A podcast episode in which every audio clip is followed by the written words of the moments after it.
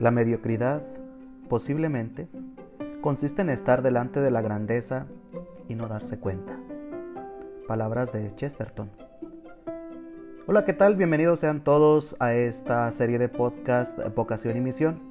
Contigo el Padre Luis Maldonado y deseándote un excelente eh, día, pues eh, quiero darle gracias a Dios por este encuentro que tenemos a través de este medio digital.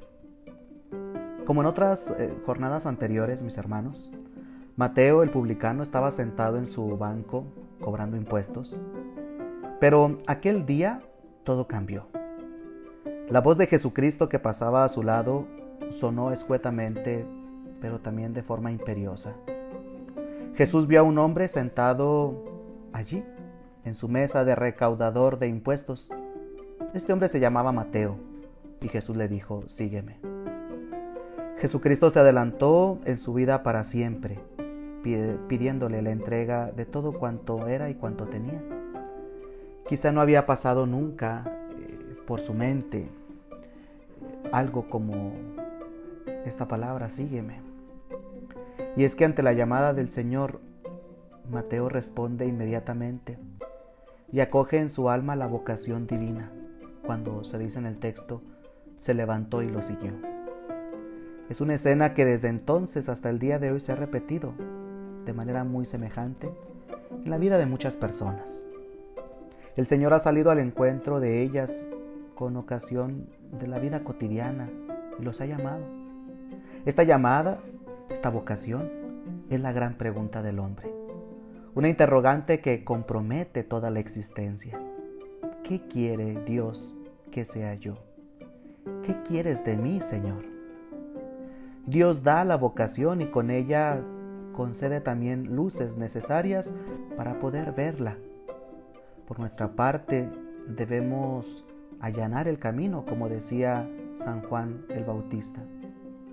Hemos de salir al encuentro con la oración, llevando una vida recta. Lo difícil es saber cómo podemos percibir cuál es la llamada que el Señor me está haciendo podemos recibir esa llamada de Dios de un modo fuerte, maravilloso, donde nos conmueve bastante.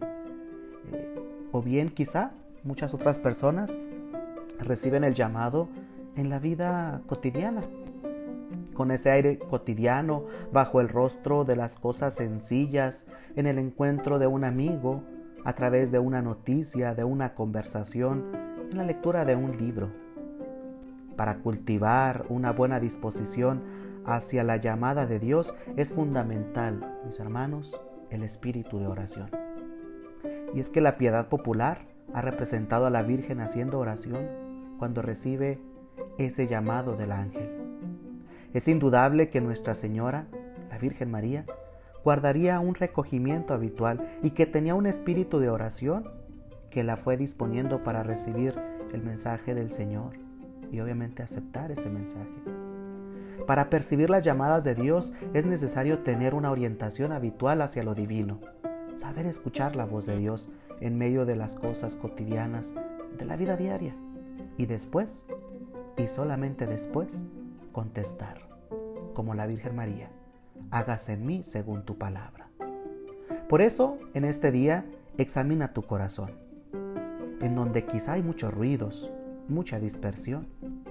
¿Desde hace cuánto tiempo hay ilusiones grandes en tu interior?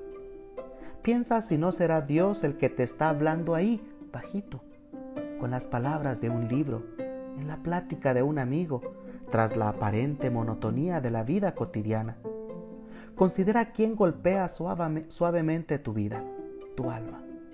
Quizá lleve hablándote bastante tiempo y no lo hayas descubierto todavía.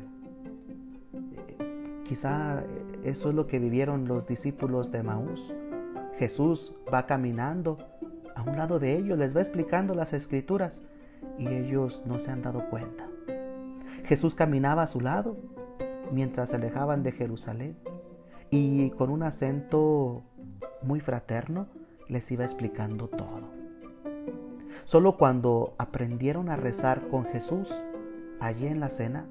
Es cuando se les abren los ojos y ellos son capaces de decir, ¿no ardía nuestro corazón cuando nos hablaba en el camino?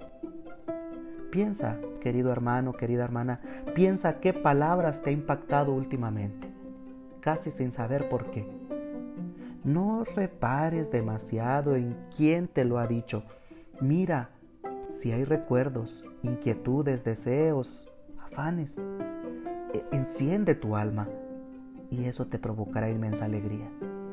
Pregúntate si no será Jesucristo el que hace arder tu corazón en el camino, en tu vida cotidiana.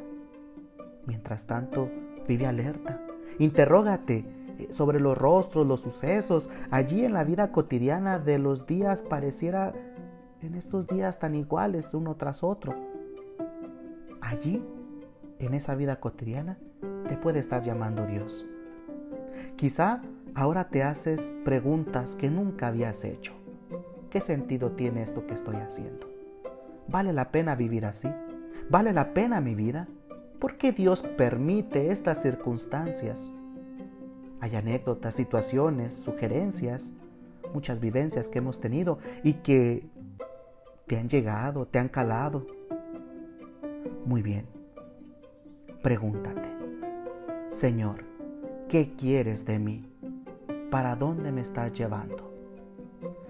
La mayor parte de los cristianos están llamados por Dios a vivir en las cotidianidades de su vida el encuentro profundo con el Señor.